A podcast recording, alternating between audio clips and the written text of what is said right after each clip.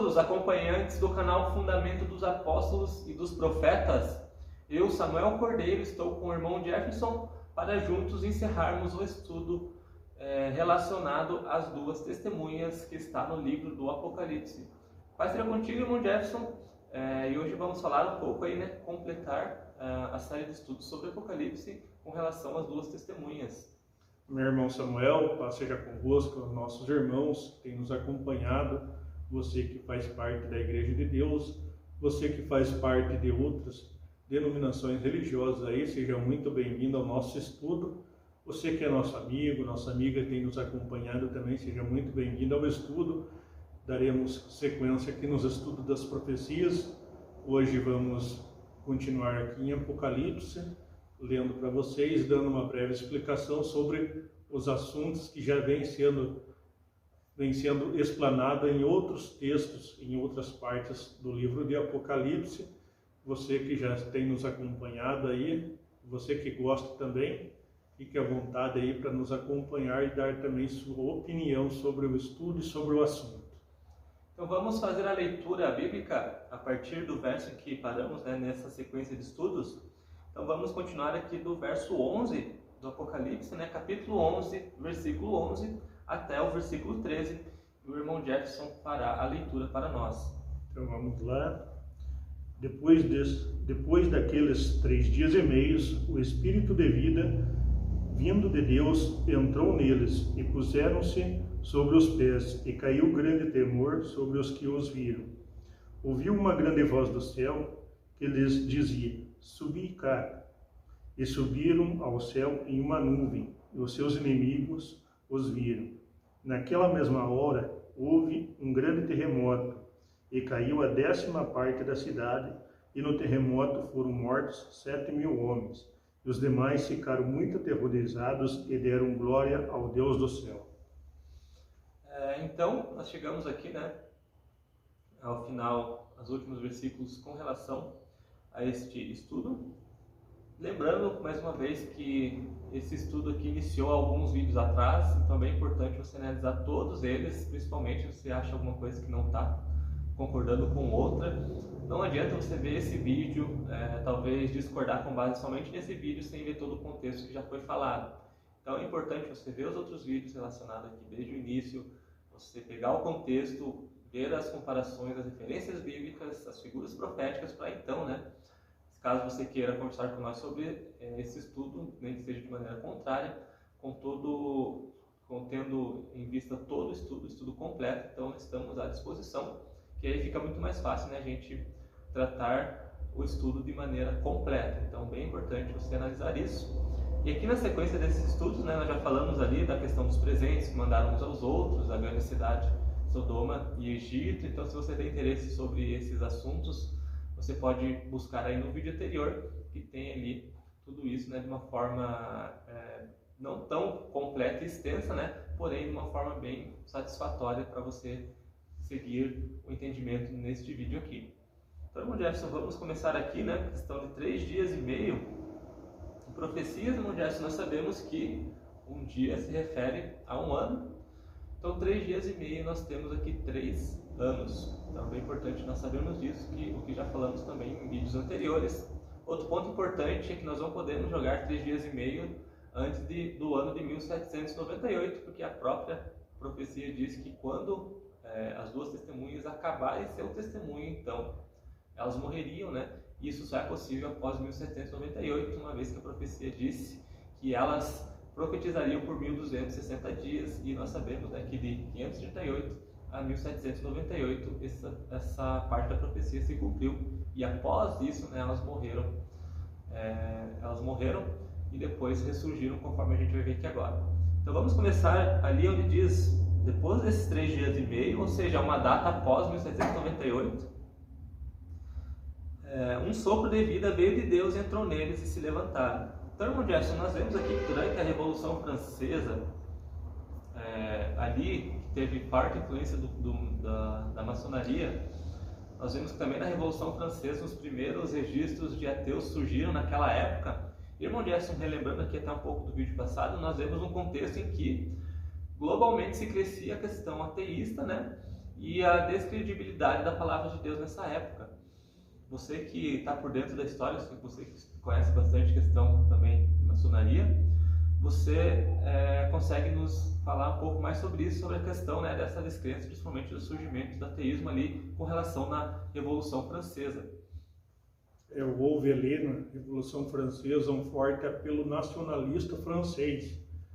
Então, ali, como, como vocês vão pegar aí mais vídeos, se vocês tiverem interesse, vocês vão ver ali que se ajuntaram muitos homens ali, intelectuais ali da nação francesa, quando houve ali negligência por parte do rei, ali deixando faltar eles pão, deixando faltar eles muitas coisas básicas, e houve ali um senhor, ele fez um discurso ao rei na época, e o rei não deu tanta atenção a esse senhor, depois foi ele que encabeçou a Revolução Francesa, decapitando o rei, acabando ali com a família real, ali extinguindo a monarquia francesa da época.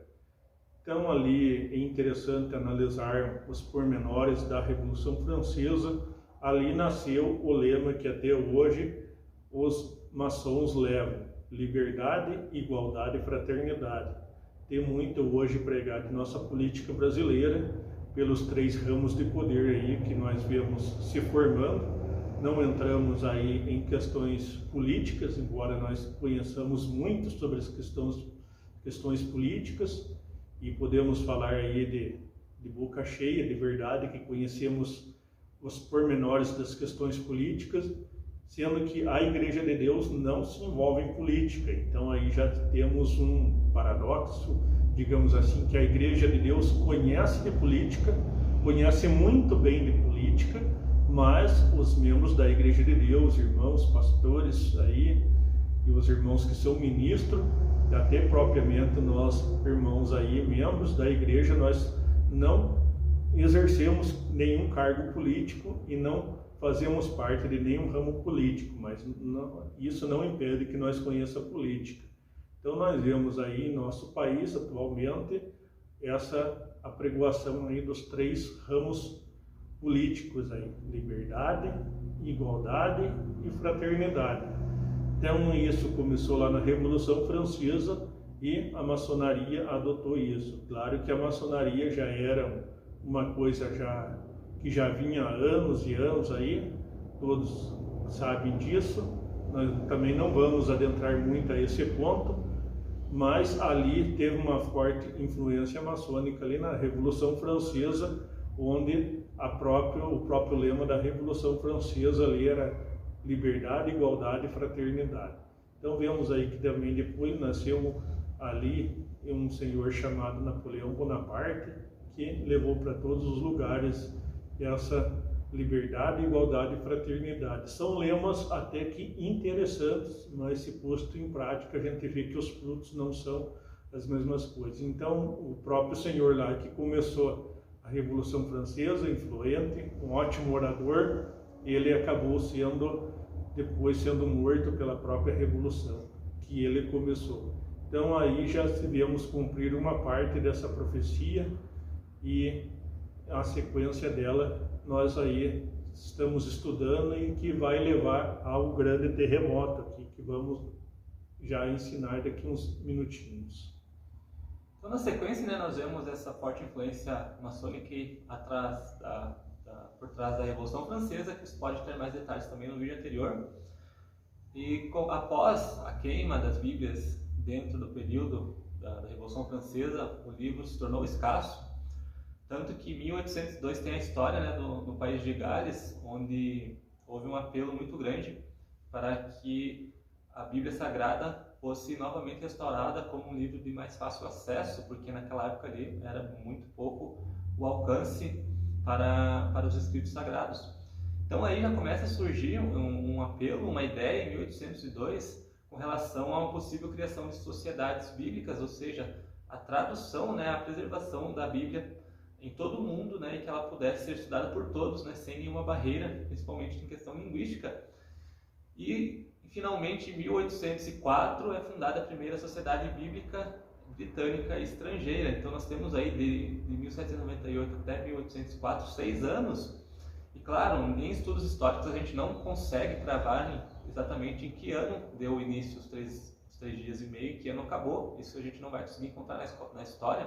Porém, nós temos aqui uma pista que um livro, irmão Gerson, uma Bíblia Sagrada que foi tão perseguida naquela época, tão escassa, ainda principalmente pela, pela descrença na época, alguns anos depois ela se tornou é, traduzida para vários povos e posteriormente agora até os dias atuais o livro mais vendido no mundo. Então, irmão Jesse, nós vemos claramente ali um, um, um, período em que uma transição muito rápida em que a Bíblia deixou de ser escassa, ou seja, deixou de ser algo de difícil acesso, de difícil entendimento, e em pouco tempo passou ali para o livro mais vendido do mundo, onde qualquer um agora tinha acesso a ela. Então, irmão Jesse, nós vemos aqui claramente uma, uma figuração que a, que a Bíblia diz, né, que é passados três dias e meio, que nós podemos enquadrar entre o período de 798 até 1804, dentre esses anos, né, algum período entre esses anos, houve a reascensão da Bíblia Sagrada e novamente agora a Igreja de Deus teria mais facilidade na pregação do Evangelho, na pregação do Evangelho, tanto que na carta à Igreja de Filadélfia, que é justamente nesse mesmo período, diz que Deus disse que deixou uma porta aberta qual ninguém podia fechar, irmão Jefferson. Então, é, nós vemos aí, cada irmão, que a Bíblia Sagrada passou a ser traduzida em várias línguas e acessada, ter um, um, um, um acesso facilitado por todos os povos. É isso.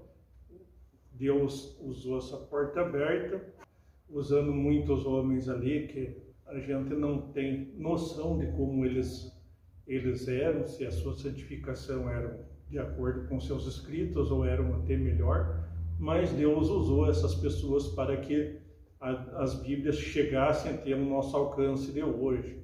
Usou muitos irmãos aí que traduziram essas escrituras para o inglês, o francês, é, para muitas línguas latinas ali. E depois dessas línguas latinas foi traduzido para outras línguas, ali eslavas, germânicas, e a Bíblia foi tomando alcance mundial aí.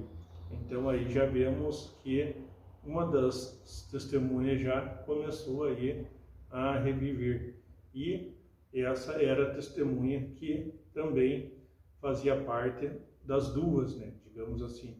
Então, a Bíblia revivendo a igreja que nunca morreu, mas que foi tida como morta, ela é parte de, de outra testemunha. Então, nós acreditamos aí fielmente que as duas testemunhas voltaram a ter sua pregação livre nesses anos aí que o irmão Samuel citou. O nascimento das casas publicadoras aí, das Bíblias, das sociedades bíblicas, e aí começou-se novamente a pregação do Evangelho eterno, do Evangelho verdadeiro.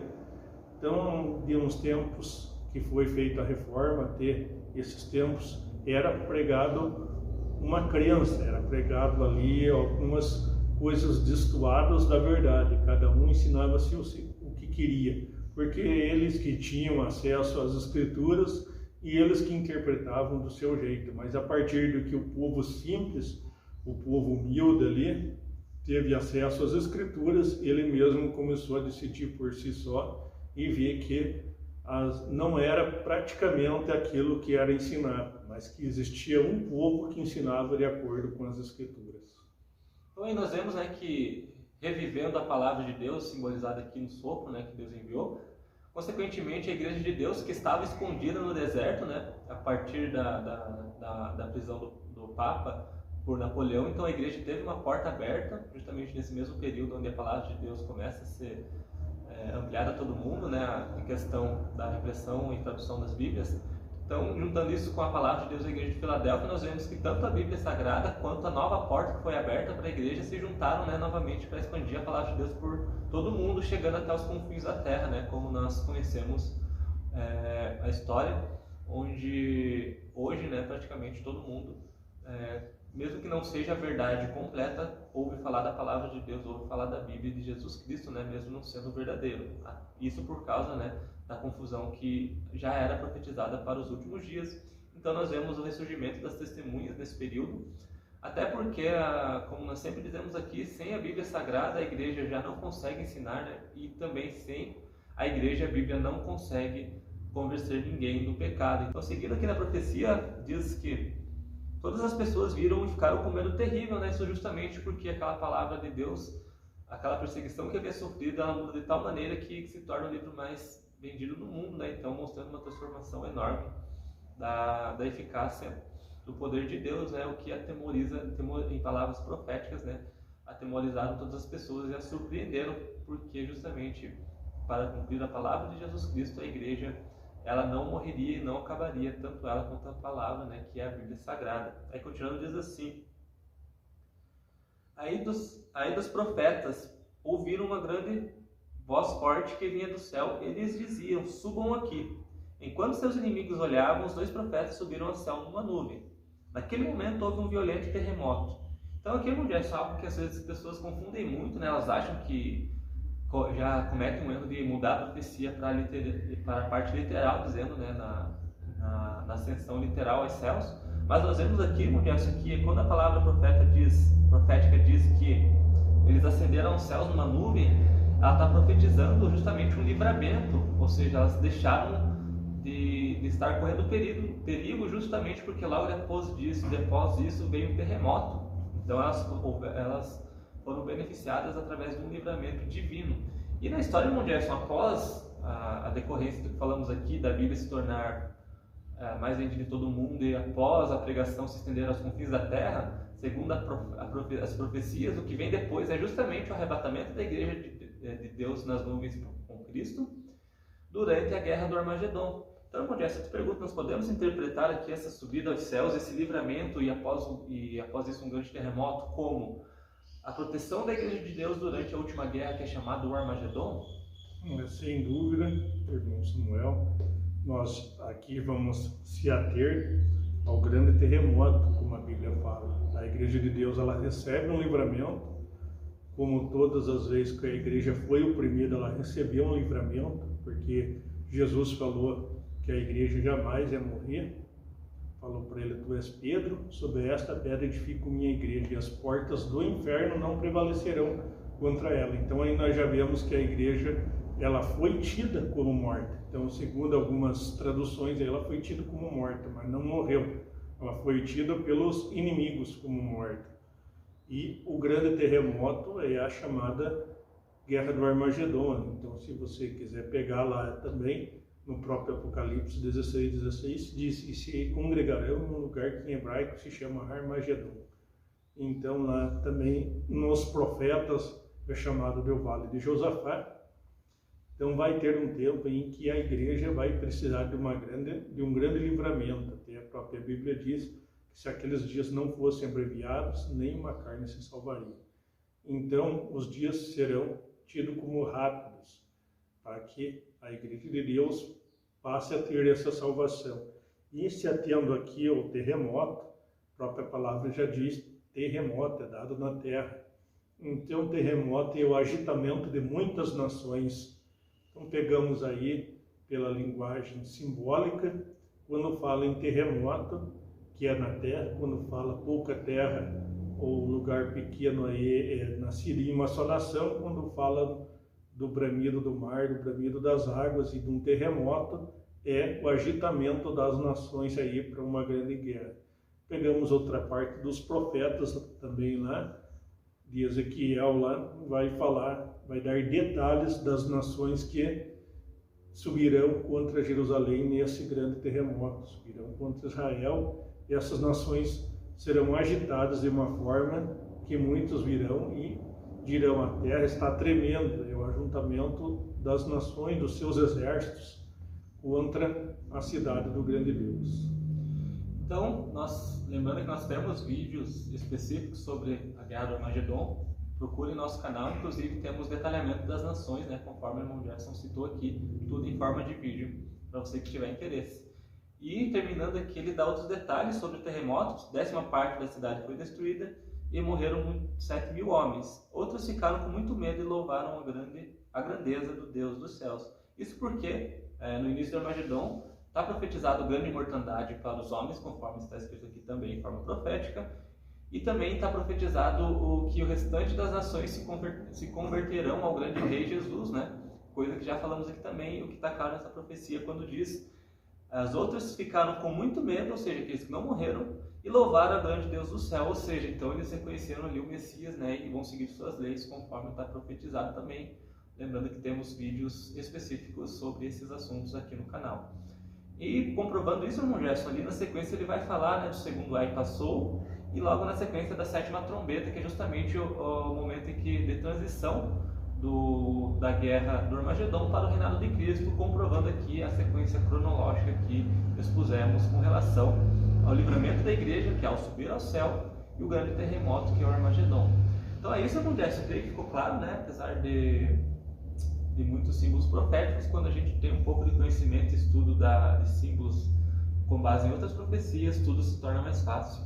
Mas se você quer conhecer o Apocalipse, é muito interessante atentar aos símbolos, conhecer os símbolos, a simbologia da escrita e por que que o apóstolo que escreveu esse livro não pôde falar de forma explícita na época.